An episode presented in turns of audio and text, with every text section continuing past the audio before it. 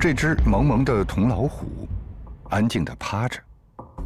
乍一看，并没有相隔千年的距离感，但它身上的错金铭文和一条规整的中缝，预示着它不凡的身份。兵符，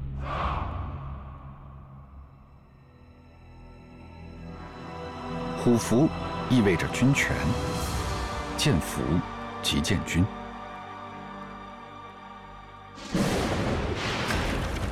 两千多年前，信陵君为得到它，不惜生命安危的铤而走险。秦军已经包围了赵国都城，唇亡齿寒，赵国灭国，魏国也将危在旦夕。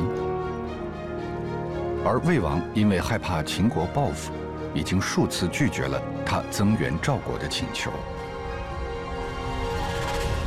信陵君的艰难在于，他要不要想办法盗走虎符，增援赵国？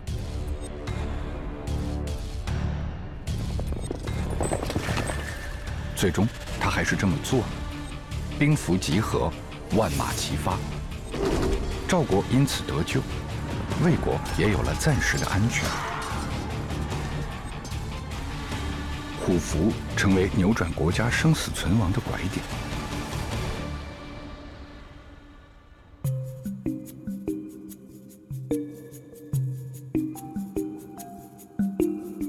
现存于世的虎符只有三个：阳陵虎符、杜虎符和新七虎符。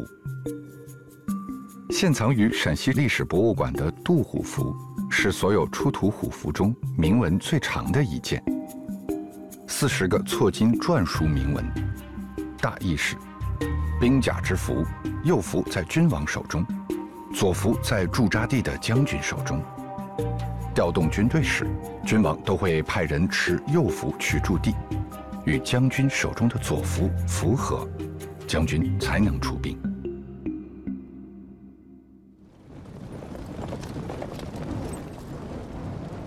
战国时代，战火频繁，军情紧急，稍有闪失就可能殃及城池。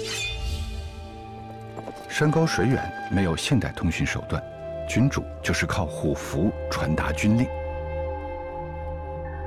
为了保密，虎符通常设计成小巧隐匿的造型，实现账户和密码的有效对接。虎符多由左右两半组成，君主和将军各执一半，左右符的背面各有榫卯，一一对应。符道则君道，只有同为一组的虎符合在一起，才能发兵。这就是。符合一词的来历。古代朝廷传达命令的凭证，除了符，还有节。现藏于安徽省博物馆的鄂军启铜节，是中国发现的最早的交通免税凭证，相当于现在的交通运输通行证。铜节上的铭文记载了，这是公元前三二三年。楚怀王发给儿子鄂君启的运输免税证件。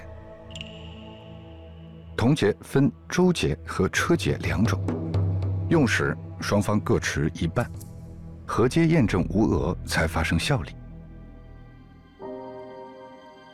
后世随着勘验手段的发展，符节虽然渐渐成为历史的背影，却也并非踪迹全无。在后来的两千多年里。符合的校验逻辑已经根植于人类活动的角角落落，守护着现代社会的秩序。